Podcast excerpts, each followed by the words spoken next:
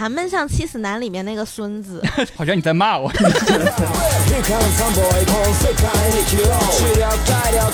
首先是这样的，我有一个暴论啊，这个这个暴论，大家大家听了不要骂啊。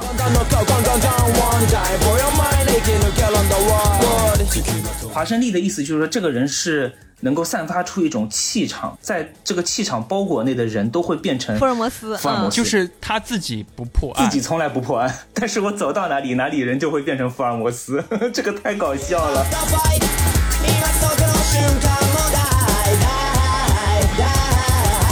大家好，欢迎收听《偶然误差》。《偶然误差》是一档以名词解释为起点的播客。呃，我会根据当下最感兴趣、我觉得最好玩的词条进行一番解释。当然，解释的过程当中难免会出现一些自然流动的偶然误差。我们要聊的词条叫做“无限流”。关于这期，我同样请到了两位嘉宾。Hello，大家好，我是橙子，没错，又是我。How old is me？啊哈喽，大家好，我是陆月华，又是我。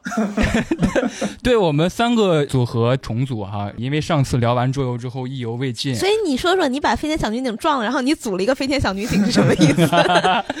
我跟橙子聊一这个主题的由头，就是因为我们最近一起看完了啊日剧《重启人生》，发现我们与其说对故事更有的聊，发现对这个设定好像更感兴趣，我们就会一直在在揪啊这个设定好像有 bug，或者说这个设定在某一个作品里边它延展了某一些意思，所以我们今天更想聊这个设定相关的很多。有意思的东西哈。第一个问题还是想先问一下六九九老师，就是你介不介意嗯，我们在破题的时候会聊？比如它结局的走向是积极的，是消极的，类似这种，就是你给我泄底是吧？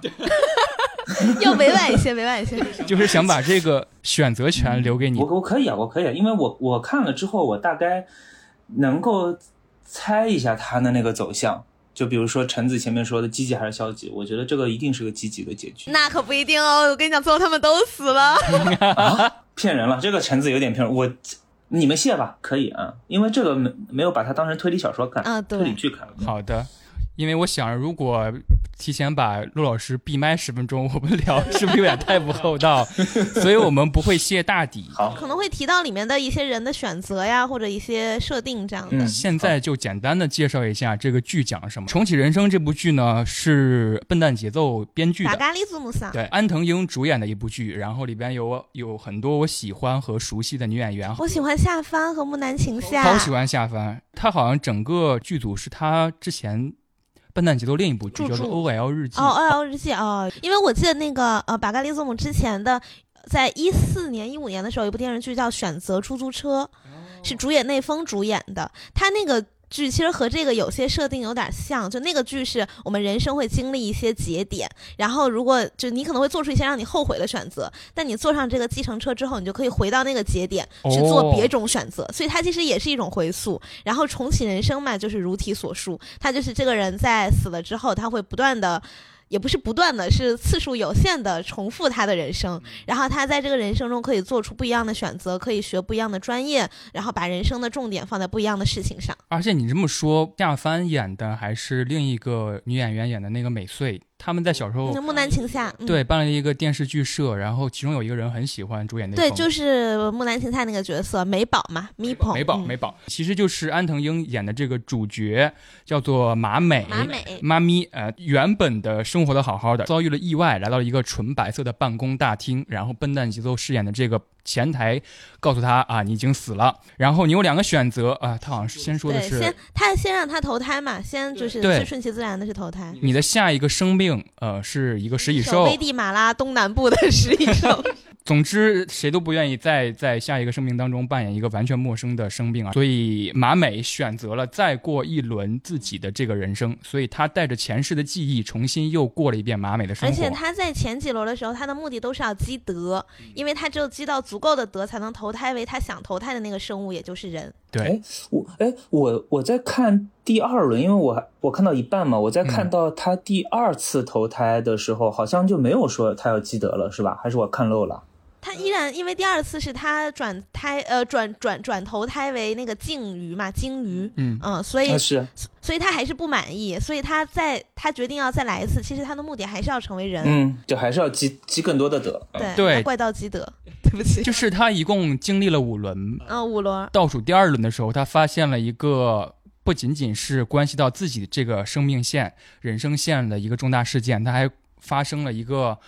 关系到他的两个挚友的一个重大的灾难上。我觉得这个剧是笨蛋节奏的剧，包括它的一些其他的短剧也好，什么很有很有意思一点，就是在这个剧一开始，其实他剧里自己也吐槽了嘛，就是你你重启人生竟然只是要做一些你之前就能做的事情，这也太无聊了吧？但其实这就是我们可能普通人力所能及的事情了。我们如果就算重来一次，也没有办法达到一个多突破的高度，我们可能只能在现在的基础上稍微提高一下下那种感觉。但是到后面，他突然开始真的有了一个那种要拯救一大部分人的那种使命感，等于他一下子把之前对自己的吐槽又回收了。当他完成了这个使命之后，他依然决定回到日常生活中。他们一个当就是回到了政府，然后一个当了那个幼儿园的老师嘛。我觉得这种就是对人的选择和人的力量的极限和最后的归属，是笨蛋节奏很擅长的一个主题。但是你说到这个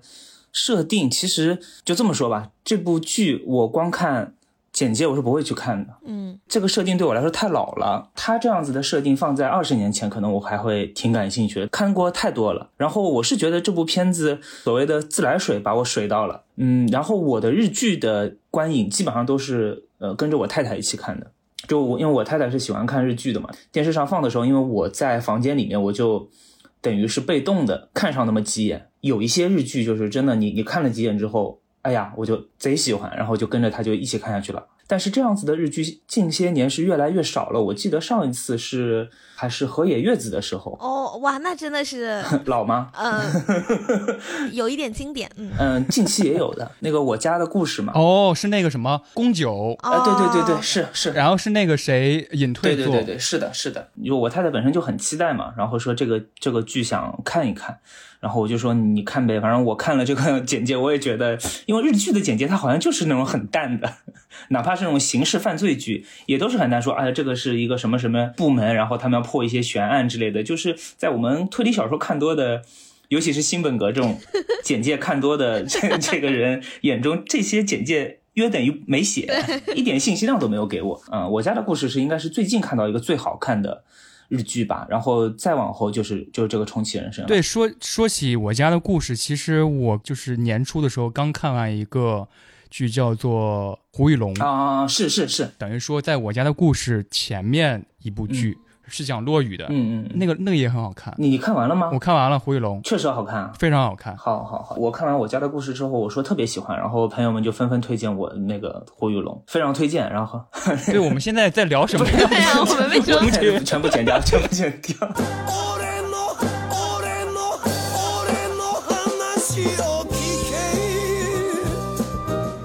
营业员就是那个笨蛋节奏是吧？安藤樱是呃小偷家族的那个女演员嘛，对她演了《百元之恋》，其实就是在他们两个对话的过程当中，这部剧就已经吸引我了。他把一个我们传统概念中，要么是非常温暖、非常好的一个天堂，要么是一个阴森的一个要判你轮回转世的一个地府。但是在这个电视里面，我看到第三种处理方式，就是它是和人间的那个社畜是一模一样的。笨蛋节奏，他跟他说话的时候，是我我们日常工作当中遇到的那种摸鱼的打工人，跟你聊天是一样的。他甚至没有一开始跟你说你可以重启人生，针对大食蚁兽还在那边纠结了一会儿，然后说：“哎呀，那我不想做大食蚁兽怎么办？”哦，然后那个人才说：“啊，那你也可以重新来过一次。”不，那我想，那你不早说嘛？这个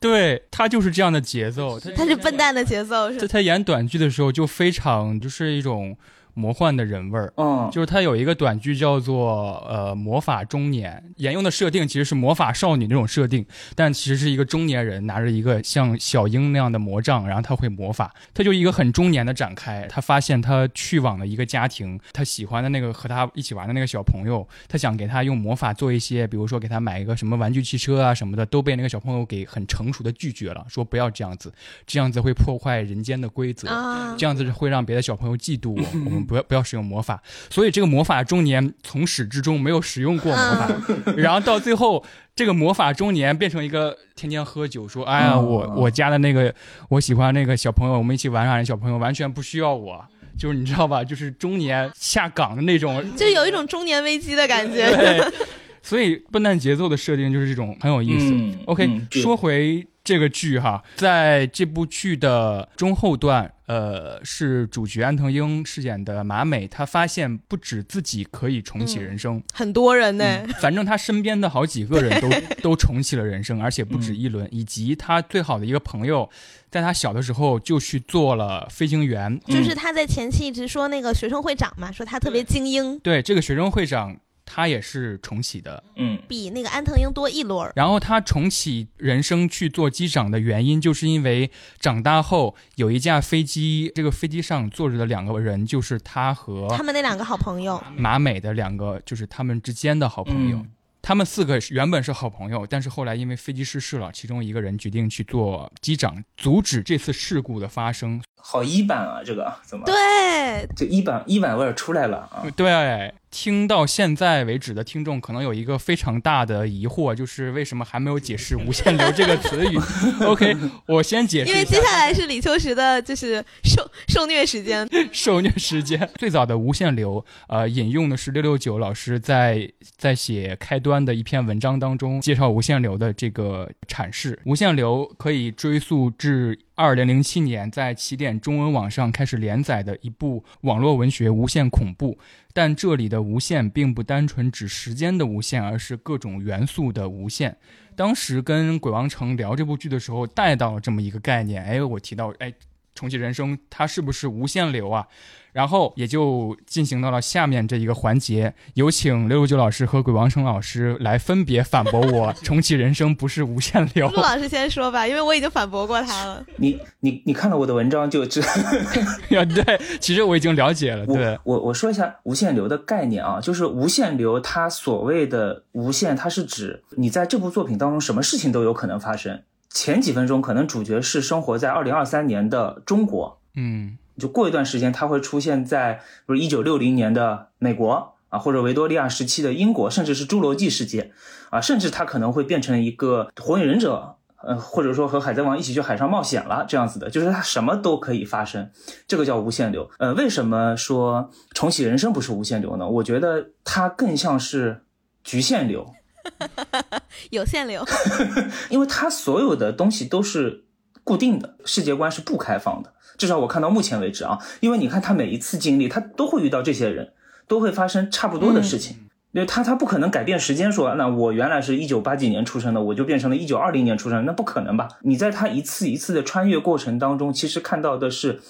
同一个嗯，大故事，同世界。同样的背景、同样的设定、同样的人物，只不过里面因为有一些人物关系的不同，有些人物的选择不同，它故事的走向会开始有一些变化。但是它的变化其实是有顶的，它甚至比一般的作品还要没有超展开的你元素在里面。但是它的一个亮点是在于说，在一个非常有限的一个舞台当中啊、如何把所有的元素都就是出现的线索啊、人物啊都用到位，就是它的能量是比较向内的。嗯，所以我觉得它是局限流啊，这这个也这个也是我原创的一个词啊。听得出来，听得出来是原创。一会儿会出现很多我原创的词，也都是为了规定或者是暂时的画一个范围你，这就落入了语言学的陷阱。呃，而且为了不混淆视听，我们暂时用那个“重启”这个词来形容重启人生发生的这个循环哈。那我有一个问题，其实想问了，刚才我们谈到，比如说像海贼和火影那种算是无限流，就是他去某某个国嘛，是是是，比如说天之国各种设定，就是那个贝类的设定，那个贝有音贝有风贝。那我想问，比如说安藤英就是饰演的马美，她这轮人生选择过电视制作人，和下一轮人生选择过，比如说机长。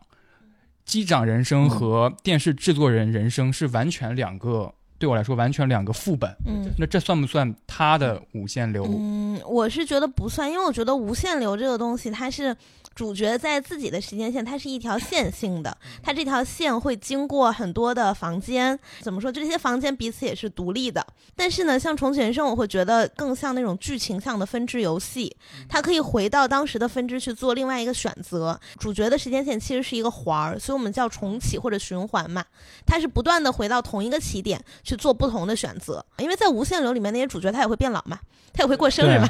是的，就是他自己的生命是循循环的过程，从各个层面上它都是有限的。我我我补充一点啊，就是秋实你刚才说的，他有可能变成机长，有可能变成一个影影视制作人。在《重启人生》这部剧里面，其实有一个更加极端的一个例子，就是说，如果他选择了成为大食蚁兽呢，那就是无限流了。对吧？那他其实和和和做人就更更不一样。但是我认为这还不还不是无限流，嗯因为不管是大食蚁兽还是还是人，他其实整个世界观是一样的，只是他们作为物种不一样。啊，但但但是这个世界是一样的。明白。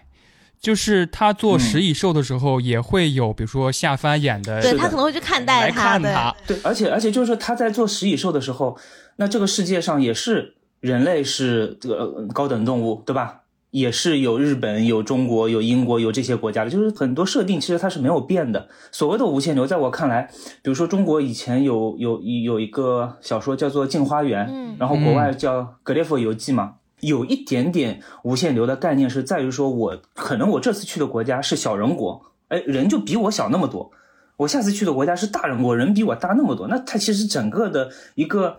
整个世界观都不一样了。我觉得这个算是无限流。而且可能点还是在这些世界之间有没有重叠吧。它如果能重叠的话，它就不是无限流。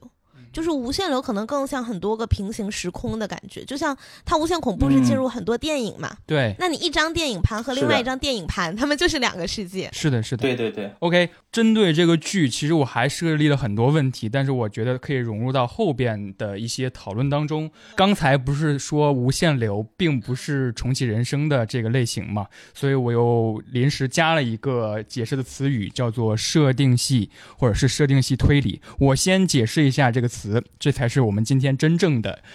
真面目过了半个小时，图穷匕见。对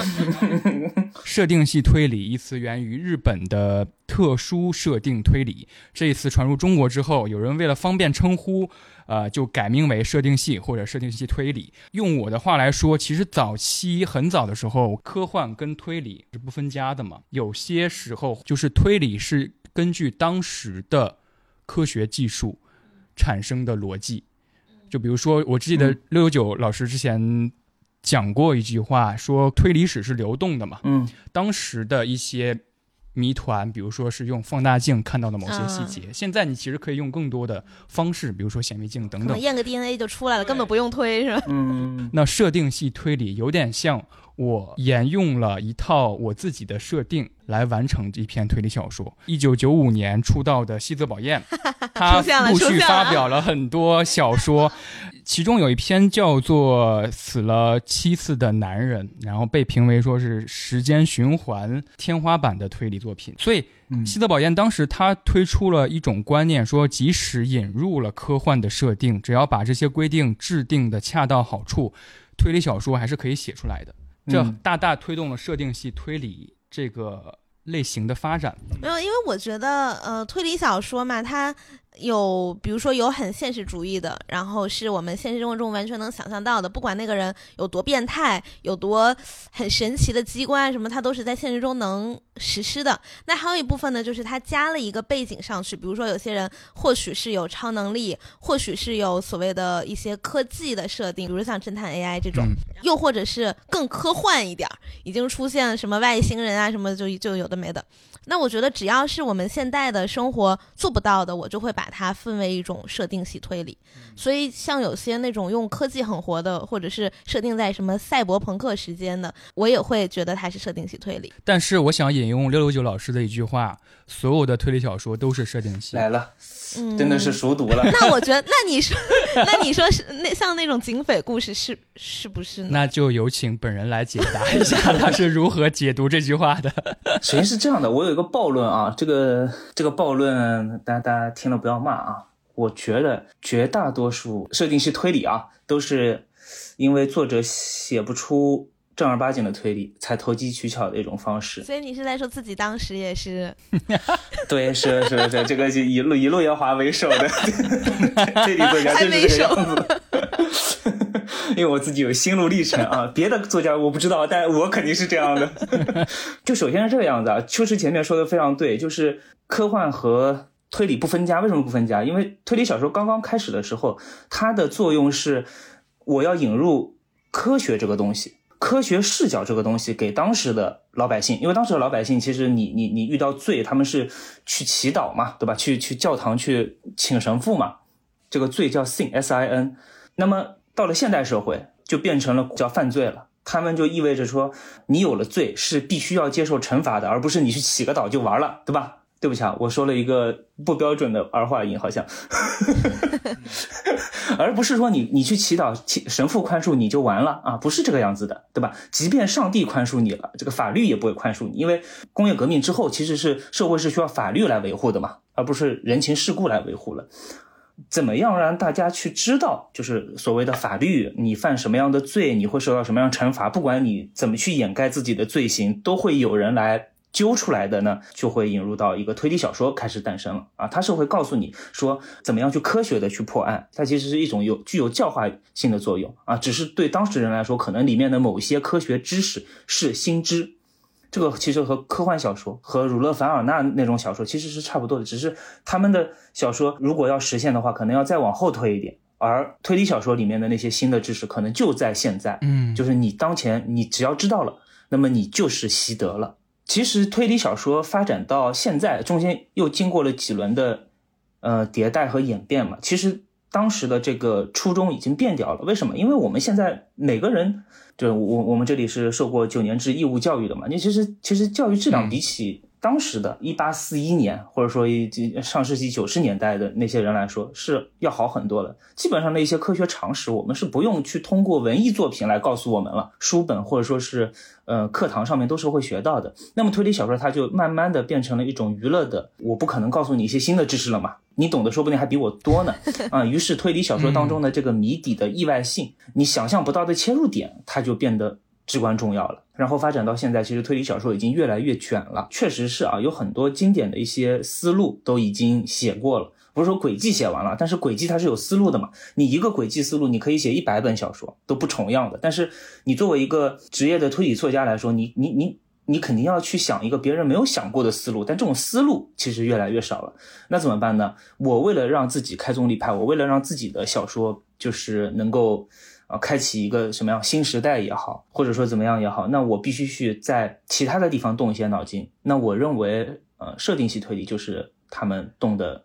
一个脑筋，就是我不在谜底上面去给你玩花活了，因为谜底已经卷到这种这种程度，我已经我已经卷不上去了啊。但是我保证了谜底我是合及格的，只做到这种程度的话，我的这部作品分量是不够的。那怎么办？我在谜面上面卷，因为谜面之前没有人卷过。最多就是说我杀一个人变成了杀三个人、五个人，变成连环杀人嘛。最多就是说，啊，我我原来是一个在密室里面捅死的，现在我这个密室变成了三重密室，就是无非就是这样卷了。但是设定系引入之后，哇，这个谜面的部分就变得五花八门了。所以你看前面提到西泽保彦那本《死了七次的男人》，你单从推理小说的故事来看，其实他的故事是比较的传统的，无非就是一个人老人死了嘛，我作为一个他的。亲属，那我要去拯救他也好，然后去找出凶手也好，那你说他的死法有什么离奇吗？也没有。他的谜底有多少离奇吧？其实也没有。但是他就是因为引入了说，我可以无限的去，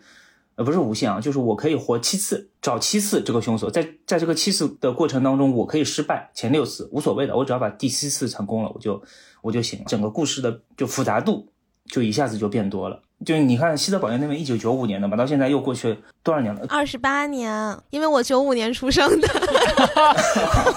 好的，那你想又过去这么多年了，就是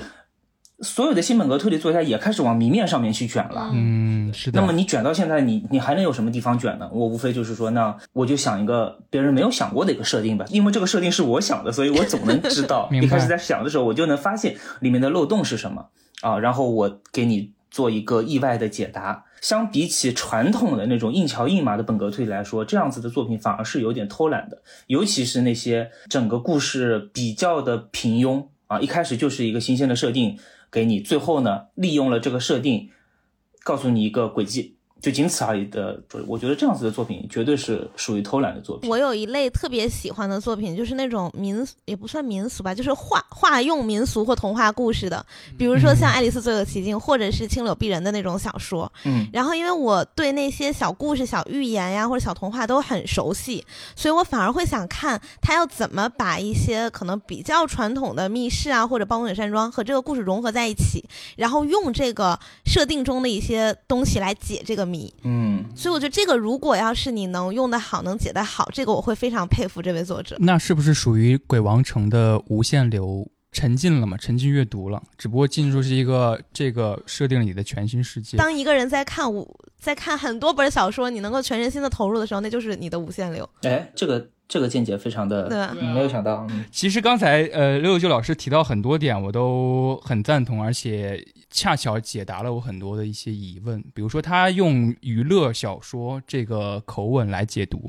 其实就是提出读者想不到的一些逻辑意外。当然，这个逻辑意外，比如说按照刚才那个逻辑，就是在本格推理下已经来到边疆了，我们要开展一个可以开展一个新的领域。而且刚才六九老师提到，就是那个推理小说最开始是用科学的逻辑来看待事情，就比如说最近的一部电影是那个《毒舌律师》。它其实里边推广了一个知识点：当人失血过多的时候，会非常非常的口渴，嗯，对呀、但是如果你喝水的话，就会死。对，嗯他通过很多，比如说像推理小说这种，像也有法庭推理这种类型嘛，通过作品来其实给你传达一些，比如说科学的逻辑。是的，很多硬汉派其实都介绍了很多，不管是法律也好，还是法医知识也好。还有那个阿加莎·克里斯蒂的第一本长篇小说《斯泰尔斯庄园奇案啊，》，当时为什么这么受欢迎？当然，一方面是他确实写的很好啊，其其中有一个非常重要的点，就是他在里面介绍了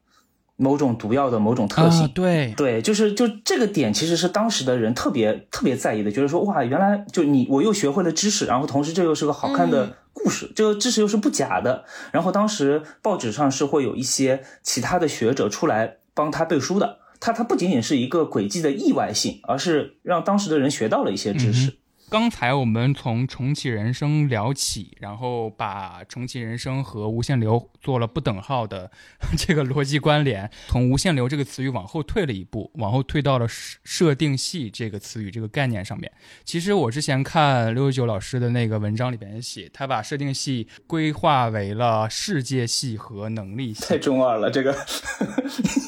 请直面自己的作品，谢谢。我我是这么写的吗？我忘记了。看《火影忍者》的感觉很能力系好像是我做了一些记忆的编辑。呃，您当时刚才应该提的是世界观下的设定啊和个人上的设定。哦哦，懂了。那果然是你做了一些编辑。能力系，这有点像是一个什么恶魔果实一样的东西。想请六六九老师解释一下。这么比喻吧，这个比喻是源自于石晨老师的一个比喻，就是当时我们聊设定系的时候，他他说到什么叫设定系啊？就是说，原来写推理小说是下国际象棋，作者摆好了棋盘，摆好了一个残局，读者来和作者下。嗯，但是呢，你这个马怎么跳，什么这个这个女王怎么走，它都是有规范的，对吧？好，设定系就是说，突然有一天，这个作者说我们不玩这个国际象棋了，我原创了一种棋，我们玩这个吧。那对于读者来说，这个棋是新的呀，我第一次玩，我都不知道。然后我就简单的听你讲了一下规则，我却要下赢你，这是下不赢的吧？嗯、世界观的设定就是所谓的换了一种棋。嗯、推理小说当中，嗯、诗人庄谜案有有有僵尸的设定出来了，僵尸围城，然后里面的人出现了，呃，连环杀人案。传统我们是暴风雪山庄嘛，它其实改的不多，但是你不管怎么样，有僵尸的一个呃丧尸的一个设定，肯定是和现现实生活是不一样的。还有是新星出版社出的那本《生尸之死》，那本书我特别喜，欢那也是啊，那本书的出版要比《七死男》要早啊，所以《七死男》并不是第一本那个设定系，比他早的作品还有很多，《生尸之死》就是。就是比他早的，一九八几年的作品吧，我记得这部作品就是说，一个人被杀了之后，他还是能以生尸的状态，就是所谓的丧尸的状态，还活过来。就等于说你你杀你你杀了他，你都不知道你有没有杀他，因为他可能是一个丧尸的状态。那你就给原来的推理小说增加了很多的变数。我想到了无人市区，哎呀，对他白井智之老师写的也都是一些呃世界观的设定吧。嗯，那什么叫做人物的设定呢？那个马它可以一次吃两个棋，对，对吧？是是，是就是这个意思，就是这个意思。就是说，我们这个世界观是不变的，但是其中有一个人变了。死了七次男人是人物设定，因为他不管活第几次，他的整个世界观是不变的嘛，只是因为他这个人和其他人不一样。还有重启人生也是啊，所以这个是叫人物的设定。我自己还挺喜欢的一个设定，是大山诚一郎写的，叫华生力。哦，我我好喜欢那华生是本儿，嗯，华生是那个福尔摩斯的助手嘛，嗯。对，华生利对，华生力的意思就是说，这个人是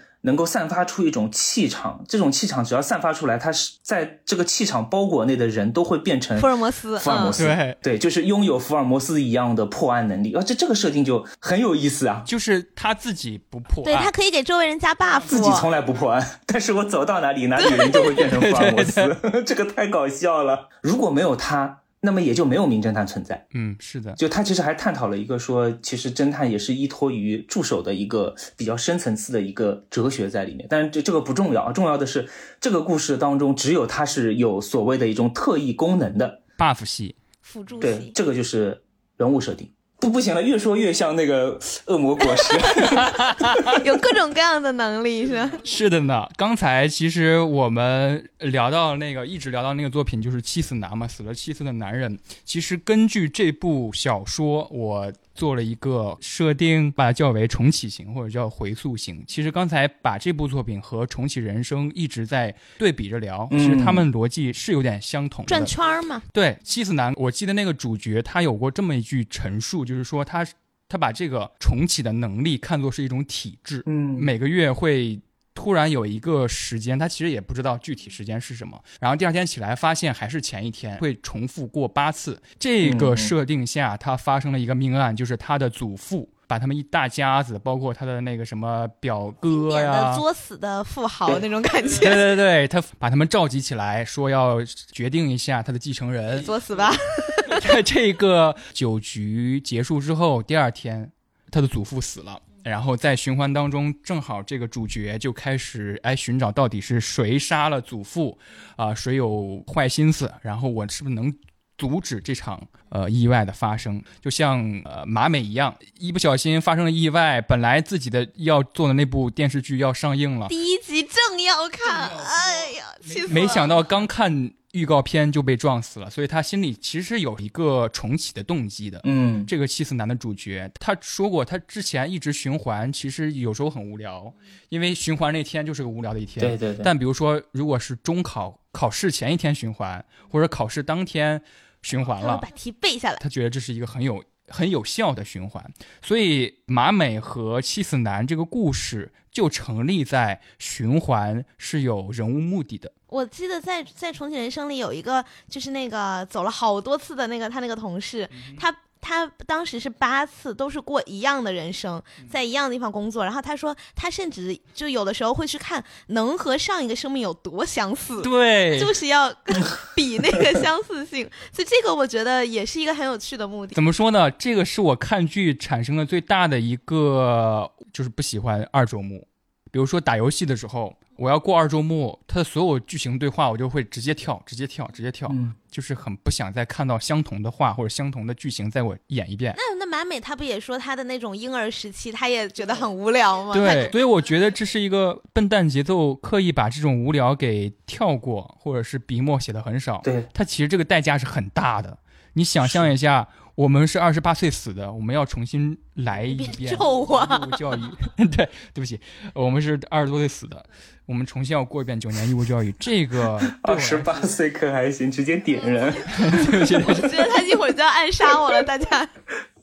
所以我觉得，就是我们当我们还带着前世的记忆的时候，既是一个有利的，我们知道的比别人多，嗯又是一个很代价很大的因为。这有点像我们说为什么永生是不好的，就是因为当你把一个尺度拉到无限，然后你会被迫去重复做一些事情的时候，会很无聊。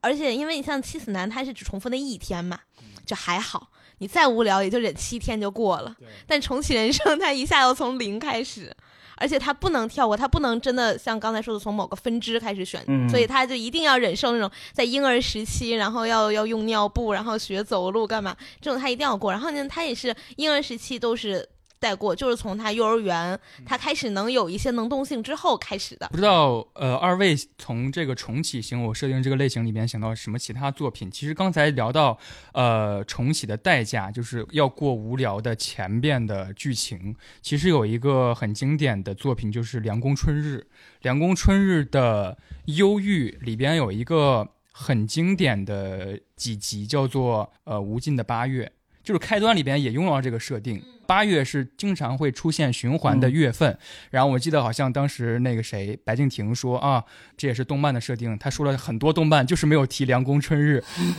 我简单跟大家解释一下吧。凉宫春日他作为他世界的叙述者，他是他世界的神。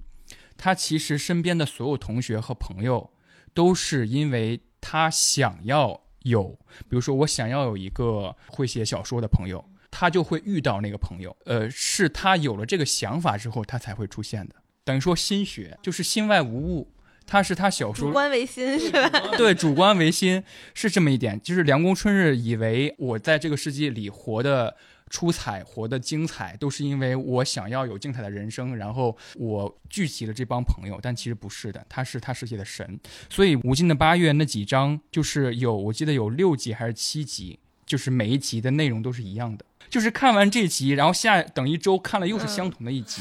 但其实《无尽的八月》讲的就是，呃，凉宫春日在那个八月过得很不开心。嗯我们可能暑假都会经历，说啊，这一暑假怎么这么快过去了？我还没有去钓鱼，我还没有说什么，我还没有去游泳，我还没有去哪个地方玩。我觉得这个暑假我没有过完，我还想继续过，所以就无限的在八月里边轮回它。是真的每一集都一样，但如果是一模一样的话，我觉得很神啊。好像有一点点微小的不一样，就是比如说这个轮回里边，可能某一个，比如说钓金鱼的摊位，它有几件人物的衣服，或者是他们嗯背景人物说的话是不一样的。我为什么说是代价呢？就是梁宫春日旁边有一个叫做长门的一个朋友，他其实已经经历过无尽的八月，经历了一万多次。哦，哦，这个轮回他已经看过很多个轮回的轮回了。嗯因为这个设定它也有点有点科幻，就是这个长门这个角色，他其实是一个人工智能 AI。嗯呃，凉宫春日有一天说，要是有一个人工智能嗯 AI 做朋友就好了。嗯长门经过了一万多次无尽的八月轮回之后，他崩溃了。他嗯崩溃的一个举动，就是把这个世界给摧毁掉了，就是把有凉宫春日作为叙述主角的世世界给摧毁掉了，然后让凉宫春日和其他所有人都相聚不到一起，这变成了一个新的剧场版。所以我觉得。重启人生只是重启了五轮、六六轮轮，最多六轮是真理重启的六轮。如果他真的重启了一万多，就会变得就是因为你的人生已经无限长了嘛。你已经不想活了，你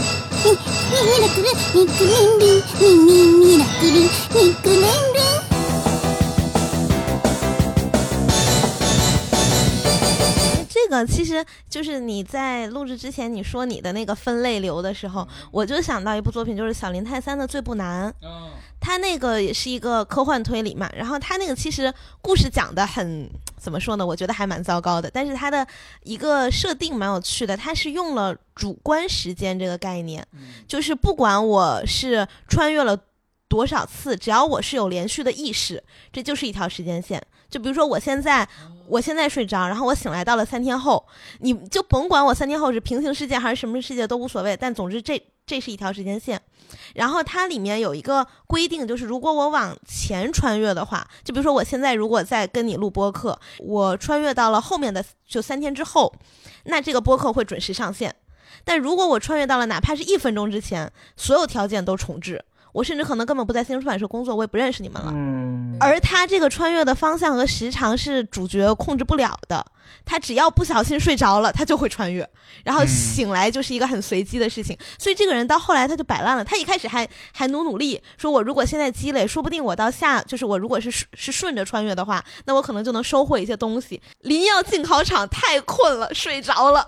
一觉醒来全重置了。嗯所以他后来就摆烂了。其实我觉得这个主观时间线也可以用来区分你说的一些流派，就是他自己的意识是不是连续的这个事情。其实这个问题，我先问一个问题，抛给六六九老师，然后谈一下我刚才我对橙子这个话里边有很多新的想法，就是我们当我们面对设定的时候，呃，创作者以及他笔下的角色是如何对抗这个非常不对称的规则的？呃，我们要让这个角色去在这个设定下适配，就要比如说尽量规避他的这种摆烂，或者尽量规避他的崩坏。我们是如何达到这种微妙的平衡的？就是读者一看啊，这个人他重复这么多次，他难道不会觉得很难受、很怪吗？嗯不让读者跳戏的那个平衡是如何达到的？这个问题好像有点艰深啊这是。一个在创作上的问题，是吧？对，所以要问六六九老师。确实，就是橙子说的那点，就是你就是主观时间嘛。其实之前有一个 bug，就是你跟我聊重启人生的时候，嗯你跟我聊了一个 bug，就是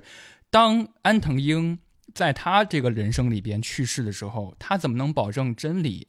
跟他一起重启呢？因为当他开始第五轮的时候，呃，安藤英的第五次，然后水川麻美的第六次，对，然后他们有一个照面嘛，就是他他比了个手势，举了一个五在他眼前，然后他同样举了一个六在他眼前，是相同的节奏，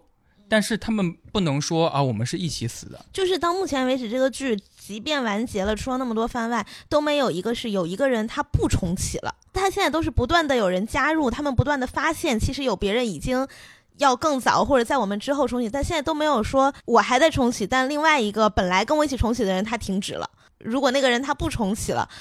新一轮世界里的那个人会是什么样子？所以我看到一个豆瓣讨论是这样解释这个 bug 的，就是说在那个空白、有白墙、有笨蛋节奏的那个办公室里边，你不知道它的时间流动是跟现实一致，还是它完全不一致的自主选择的。为了赶上和你的下一轮的开始，他要对上那个。我明白你的意思是说，在那个之前所有人都在待机室，有可能吧？就是比如说我在那个白色的房间里面，我在选择的时候，我说我是临时选择的嘛，我说哎不好意思，我还是选择重启吧。他说那你请。我请的时候，我打开门那一刻的世界是什么样子的，就是什么样子。也有可能那一刻的世界是有别人别的穿越者的，也有可能这一刻的世界是没有别的穿越者的。而正好主角打开门，比如说后面几次打开的这扇门是有他们的，我觉得只是一个巧合而已。嗯，那如何作者和角色如就何刚才那个创作的问题是吧？我问一下小林泰三老师，小林泰三老师说他写的书不太行，他也他也没有办法解决。我前面说过，写设定系是一种投机取巧的方法，那就意味着在设定系的世界里面，你可以做出一些反常的举动。他不是故意要反常，是这个作者本身就写不好这个人物，把这个人物写得很怪。某一些小说当中说，哎呀，这个人写的好尬呀，这个人怎么会是这么说话的呢？哎呀，这个人的穿着打扮好像这么穿会很奇怪，他是不是没有观察过女性是怎么穿着的呀？但如果是放在设定系的小说里面，且这个设定是这个作者设定的，那他完全可以给他合理的解释，就是他能圆上。所以我觉得在设定系的环境下反而更容易写作。呃，我拿我自己举例子，第一个设定系的小说是那个超能力嘛，你会发现所有的设定系的不一样的主角都有一个动机，就是我想要变得和别人一样。你看马美也好，她穿越了，她不会跟别人说我是重启了吧？因为因为我一说，我就会变得啊不一样了嘛。那那这个平衡感就会被打破嘛。但只要我不说，我就能伪装成和别人一样的。所以我们会看到他在 KTV 里面，脑子里面已经闪过无数个想象中的画面了，然后眼睛里面都已经满含热泪了。他的反应其实是奇怪的吧，在当时看来，嗯，但是只有观众知道他的反应不奇怪，因为我们知道他身上怀揣的秘密，所以他奇怪一点没关系，就是观众是可以去自己脑补的，把这个奇怪给契合上的。我超能力侦探事务所里面的人物啊，比如说叶飞刀，他在处理某些事情或者说说话的时候，他也会很奇怪。但是读者不会太在意这个东西，因为他本来就是不正常的人嘛。一个都那么不正常的人了，他说出一句稍微显得有些奇怪的话，又怎么样了呢？尤其是他想做的，其实也就是和别人一样嘛。那在这个过程当中，势必会出现一些参差，就会出现一些偶然的误差，就就用我们行 行内的话说，所以那这个这个误差大家是可以接受的呀。哎其实我还挺喜欢看这种设定系的，因为我觉得虽然说它可能在某种程度上是个偷懒儿，但是其实也是对作者的一个考验，嗯，因为他必须要能在自己的世界里要能圆回来。对，所以，如果你比如说你当时谜面玩的太花，然后当然你在谜底或者你在中间可以不断的给他加设定，给他加什么他又怎么样，他又特别聪明，他要干嘛？但如果你最后这个逻辑圆不回来，那其实会遭受怎么说？那其实这个作品就是他的评价会更差。所以我觉得这是对作者一个很大的考验。你在 Q 谁啊？没有，我在 Q 小林泰三了。啊，是，那没问题了。在重启型的这个类型里边，我其实还有一个最后一个问题，这个问题我觉得算是一个逻辑游戏，我想跟二位嗯玩一下。哎，本逻辑学助教在这里。看了一个作品，也是重启型的作品，它是一个动画作品，叫做《魔法少女》马后秀小九魔法少女小圆。嗯然后它的简单故事就是人越来越贪婪，就会变成呃魔女，嗯然后我们会伤害别人。魔法少女她本来是一个普通少女，然后跟叫丘比的神兽吧签订契约，把灵魂卖给他之后，提出你一个愿望，然后你就可以拥有魔法的能力，然后就去可以打这些魔女。就是这么一个世界观，就是世界系了。嗯就是里边一个魔女，她在成为魔法少女的时候许的那个愿望是我可以控制时间，嗯，所以她可以回溯时间，她也可以暂停时间。咋话了都 这这么打广告的，本社作品，没想到吧？她拥有这个愿望的原因，是因为她想拯救她一个朋友，就叫做小圆。因为小圆在她的那个原本的世界里边，是跟丘比签订契约，成为了魔女，但是最后在一个跟很强的一个怪兽斗争的时候死去了，所以他想拥有这个控制时间的魔法，让小圆最开始不要当魔女。然后他发现，无论怎么回溯时间去阻止小圆成为魔女，小圆最后都会因为其他一些原因都成为魔女。你这是因果论替身。对，就是因果论。为什么小圆一定会成为魔女呢？因为她的魔法少女的能量实在太大了，就是因为你不断的回溯时间，然后你回溯时间的原因也是因为小圆，所以时间在你手上扭曲了太多次，这个扭曲的力量全部是因为小圆。造的业太多了。在重启人生里边，当真理他发现哦，我的两个朋友会因为坐飞机失事，然后他在下一轮人生里边就决定成为机长。成为机长之后，还是会因为什么事儿，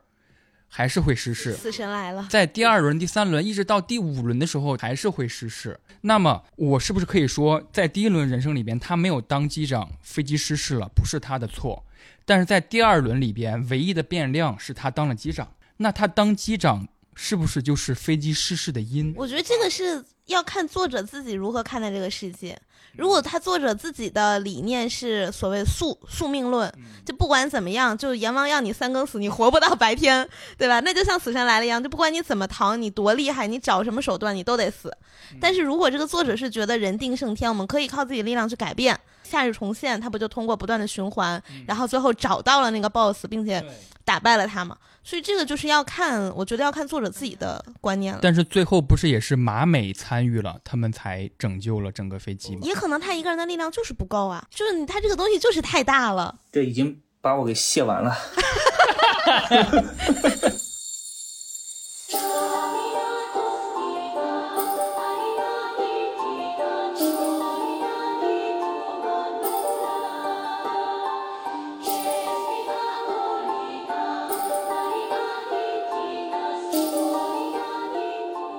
快速移步到第二个类型，就是我之前根据另一本小说总结出来的，叫做失忆型。哦这本小说也是我们刚才提到的一个呃作者小林泰三，又是他，哎呀，关于那个人的备忘录。对，因为这个人他生了个病，嗯逆逆行性失忆症，他会忘记他啊，顺行每觉醒。哦，性失忆症。顺行性失忆症，反正就是他每天都会忘记从那一天开始到今天为止的所有事情，再加上他过的现在这一天而已。然后他为了要告诉自己中间都发生了什么，他又选择了写日记。对，嗯，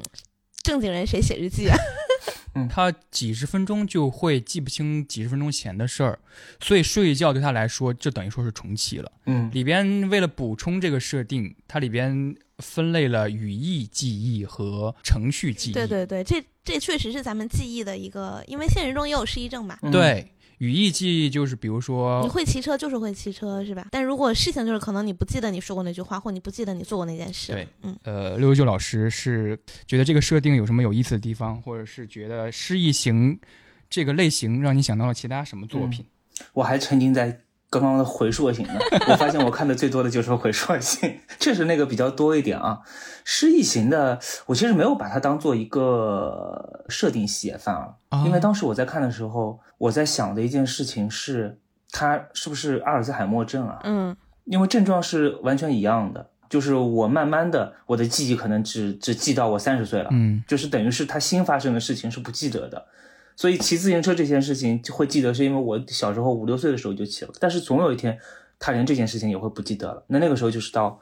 最晚期了嘛。我我看的时候一直在想这个事情，反而是用科学的方式在给他解释，而没有想到最后可能他没有解释，他就是把它当成了一个，他其实也是把它当成了一种疾病吧，但是他却利用了这个疾病设定啊，就最后的高潮，他居然是个打斗戏，对，在教室对，里就是最后突然就啾啾起来了，这这个我是没有想到的。因为他那个杀人魔也是个超能力嘛，不是？对，能力者。啊，对对对对对，从他和那个杀人魔开始对决的时候，我就觉得这我彻底把它定义成一个玄幻小说了。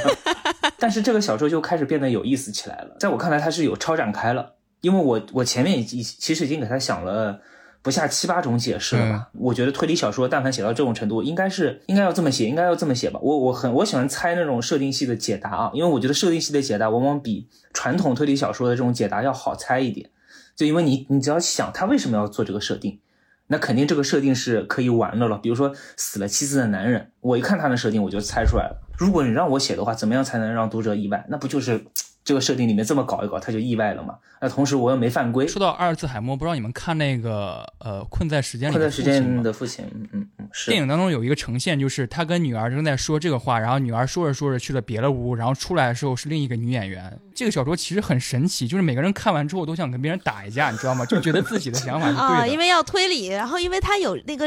日记在，所以那个日记的真实性也会被质疑。因为如果是他的就是写字的方式，可能会被模仿。所以那个人就可以完全重写你的人生，你完全可以写，比如说在笔记本上，李秋实其实欠我三万块钱，对我今今天起来之后，我就有想办法来还这个钱，因为我是个善良的人。也 有可能他就是一切都是假的。我觉得《小林泰三》这本，包括那个《最不难》吧，这两本书看完之后，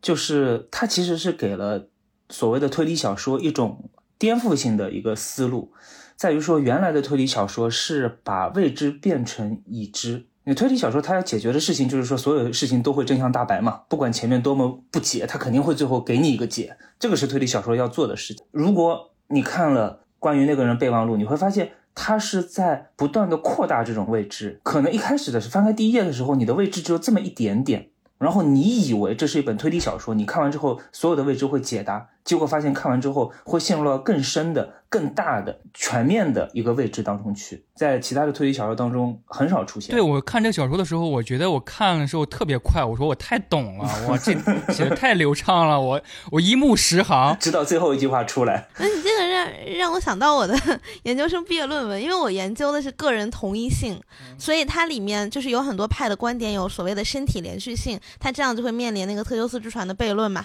然后还有所谓的心理因素的连续性，这里面其中心理因素除了性格呀、什么就是气质啊什么之外，还有一个很重要的就是记忆。但是其实，即便我们不像这个人或者像阿尔兹海默症这种有病理性的记记忆缺失之外，我们每个人都在忘记一些东西，嗯随时随地都在忘记一些东西。那今天的我和十天后的我，我们的记忆可能哪怕只有百百分之一，那也是有不一样的。为什么我和十天后的我是同一个我呢？然后，所以这个时候，我当时是用了一个。第三方的佐证来证明这一观点，呃，因为这还有很多，比如说有有可能有传送机啊，有可能有大脑提取啊、记忆提取啊，什么有等等的思想实验之外，我说如果说我没有经历过那些实验，因为我的心理因素要通过肉体、身体因素来体现嘛，那如果我的身体有连续性，那么我的心理也有一定的连续性的前提下，就可以认为是同一个我。但我那个时候是加了一个第三方的佐证，嗯所以像他。关于那个人的备忘录，就是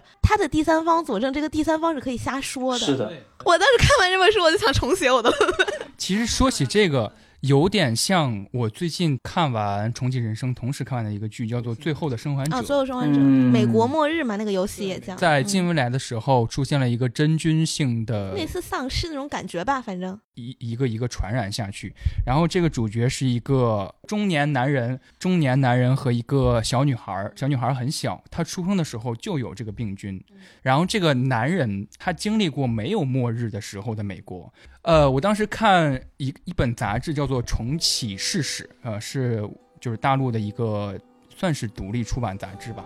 他这一看“重启事实”的意思就是，重启事实是一个带有秘密属性的一句话。当我们遇到什么事儿的时候，网管都会说啊，你重启试一下。其实我们玩家是跟乔尔角色是更相近的，我们的经验跟他一样。比如说，乔尔会说啊，看过《老友记》，他用过 DVD，他看过《重启人生》，他还看到了大结局。他玩过电脑游戏，但对于那个小女孩来说，这一切他都不知道。根据今天这个节目的逻辑，他没有那个记忆。其实可以说，乔尔是他没有重启人生，他是一条线下来的。然后那个小女孩呢，相当于半道加入了，或者说她重启了人生，但是之前人生的经验都归零了。嗯，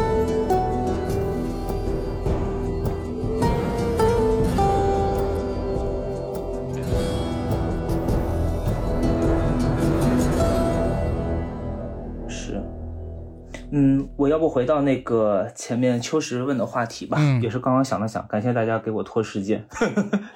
就是失意的作品。嗯，我个人最喜欢的应该是岛田庄司的《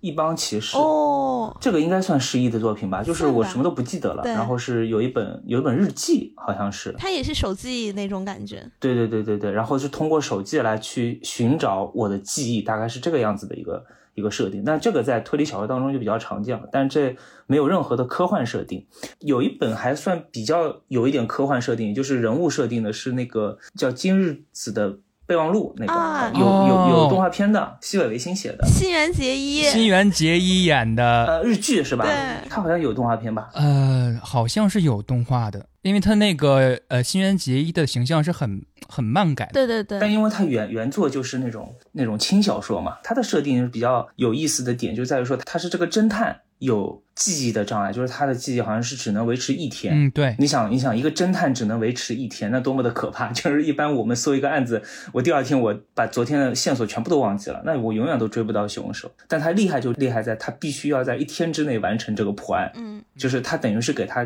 呃设了一个倒计时嘛，啊、如果我不在就是这一天之内把这个凶手抓到，那明天可能我就重新开始，那就意味着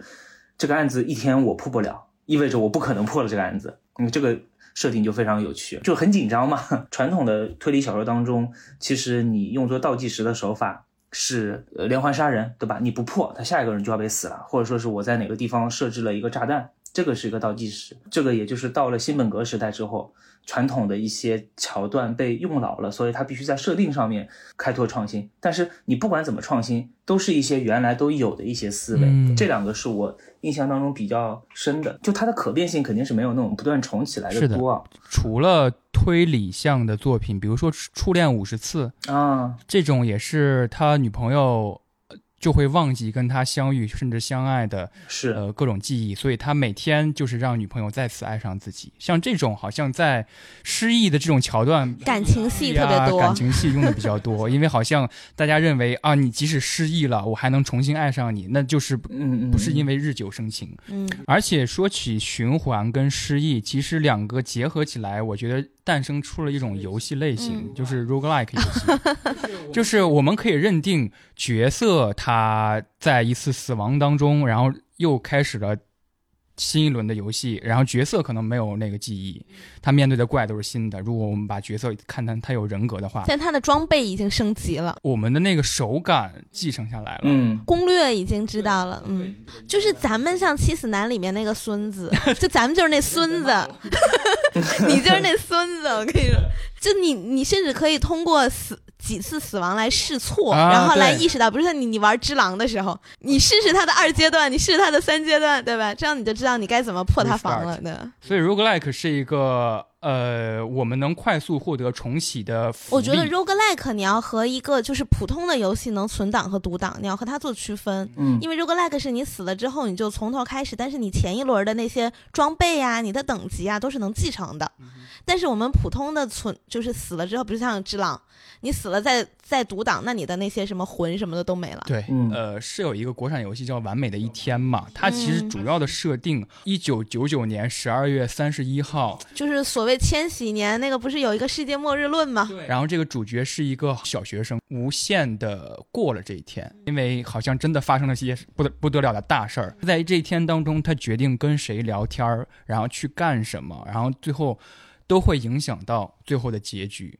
然后这其实里边带到一个很重要的设定，就是蝴蝶效应嘛。主角在无无论哪次人生里边，他做了一条一小小的细节的事情，都会发生改变。刚才是聊了回溯型和失忆型，然后最后一个我设定了一个型叫做穿越型，同样用了一本小说叫做《时空旅行者的沙漏》。大家都知道那部电影《时空旅行者的妻子》，就会让大家想到那部电影。然后他这个的意思就是说，好像是有这么一对儿恋人，呃，女生的家族受到了一种诅咒，因为很久之前的一个事情。然后这个男主呢，就要，就他就想穿越回去，然后解决那个事情，来解除女主家族的诅咒。我觉得他这个故事除了这种故事上的设定之外，它的规则有一个很有趣的，就是同一个时空只能有一个人。就比如说我一九九五年出生，到现在是二零二三年，我如果穿越到了一九九六年，那我和当时的我就抵消了。所以其实这个规则、这个设定也被他用来，就是做了一些犯罪吧。还有一个这本书非常有意思的一个点，就是除了人之外，它可以东西穿越别的东西。就其他的作品里面，穿越是个主观的东西，就是我是我是主角，故事是以我为视角展开的，那我能穿越。这个时空旅行者的沙漏里面，拥有穿越能力的不是某个人，而是他是真的出现了一个阿拉丁的像神灯一样的这么一个存在，就是所谓的那个沙漏嘛。他可以选择一个东西去穿越，但是他是有个主人的，主人说我要穿越什么，他就可以穿越什么。那这穿越的对象就可以不是我这个主人了，我可以说，那你帮我把我的手机给穿越回去吧。那我可以不用回去，那我的手机回回到一穿到一九六零年，看看会发生什么事情吧。这个的变化就又更多了。而且刚才橙子说那个就是不能出现呃两个鬼王城那个设定，其实我想到是一个《哈利波特与阿兹卡班的囚徒》，赫敏用那个像是穿越的一个沙漏，就是他们穿回到了一个时间段儿，他为了拯救小天狼星嘛，啊，对对对，嗯所以他们嗯。其实，在那个时空下是有另一个哈利波特的，但是他们不能互相相见。里边有一个重要的情节，就是哈利波特要回到一个湖边，因为在那个湖边，他声称自己遭受到摄魂怪攻击的时候，看到了他父亲的守护神，但没想到那个守护神是他自己召唤出来的，就是他等不到他父亲，然后他自己做了那个守护自己的那个守护神。这种东西也是要看作者自己的设定，你可以设置成平行时空，你也可以设置成有祖父悖论。比如像复联，他就用了个多重宇宙。在准备这个设定系节目的时候，程程程还给我推荐了一个漫画，叫做《杀戮都市》嘛。我超喜欢杠次，我看了好多遍。对，《杀戮都市》其实综合了我们之前聊的回溯型和穿越型。人死了之后，你会穿越到一个房间，那个房间都是今天晚上死的人，就是那个黑球会告诉你们啊，外星人某某外星人入侵了，你们去某一个地方把他杀死。呃，这出现了一个设定，就是你死了之后，其实真实世界当中还有你吗？我觉得他好像在至少在杠次这个漫画里，他把这个有点模糊化了。他没有说就是是我的意识到了那个房间，然后其实现实中的我在医院躺着，还是怎么说？因为毕竟我还要回到现实世界来杀那些外星人，而且除此之外，后来他们在一个有点像休息期间的时候，也确实是回到了现实世界。漫画里边用一句话带过了这个穿越型里边会遇到的这个异地登陆不能出现两个人的问题。欧浩兹是说，你就想象一下，你是这个文件的副本，等于它其实没有机制上的毁灭，它是让你自主的去规避相见这件事情。就是知道咱们要就重启人生聊这一集的时候，就很想问，就是大家如果能重启自己的人生，你会选择怎么过？然后我那个时候就认真的回想了一下我我的人生，然后我觉得我从就是目前这二十八年吧，也不知道还会再延续多久。我所有的遗憾都是我力所不能及的，嗯对，是一些更大范围的事情。那你说让我再重来一次，我或许高考能考得更好，但这个也着实不是我的遗憾之一。我也不太想过什么不一样的生活，因为现在的生活、现在的工作、现在的朋友，就是我很满意的了。我后来想了想，我有一个遗憾，就是其实那也是一部循环的小说，是柳文阳的《一日球》那个科幻短片。嗯嗯，看过。嗯，那个毕先生，当时我中学看的，然后我觉得特别感人，我也不知道为什么，反正觉得特别感人。然后我还给他填了一首词，用的是那个《流星之绊》的主、哎的主题曲，中中岛美嘉的那首歌。然后，但我后来就是在想要靠写歌词有一些名声的时候，我想说我去联系联系这个作者，然后看看能不能就是贴贴这样。然后我才发现，其实他零七年已经去世了，而且还非常年轻，才三十几岁。就我当时就很后悔，我说为什么我没有早点联系他，我没有早点告诉他说我真的非常喜欢这个小说什么之类的。我后来想，这可能是我的一个遗憾，而且刚好那个小说也是和咱们今天的主题是有点关系的。我其实这个问题和之前有人问过的一个问题是一样的，就是说你这辈子有什么遗憾吗？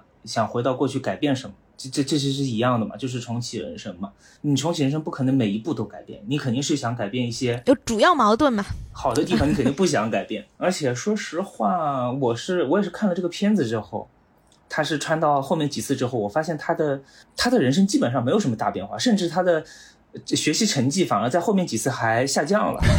嗯，他他没那么努力了就。按理来说说啊，我这次没考好，我下辈子肯定是要更厉害。他第一次确实更厉害了，但是到了第三、第二次、第三次的时候，整个人无聊住了。我在想，可能嗯和橙子差不多吧，因为嗯你个人的能力是有限的，就是你出生的环境、你认识的人，其实它决定了很多的东西。你能改变的就是一些很微小的事情，可能会解决掉一些遗憾吧。但是你，你你会很未知的，就是你在解决掉这些遗憾之后，会不会产生新的遗憾？我记得我在看《重启人生》的时候，有一幕我特别的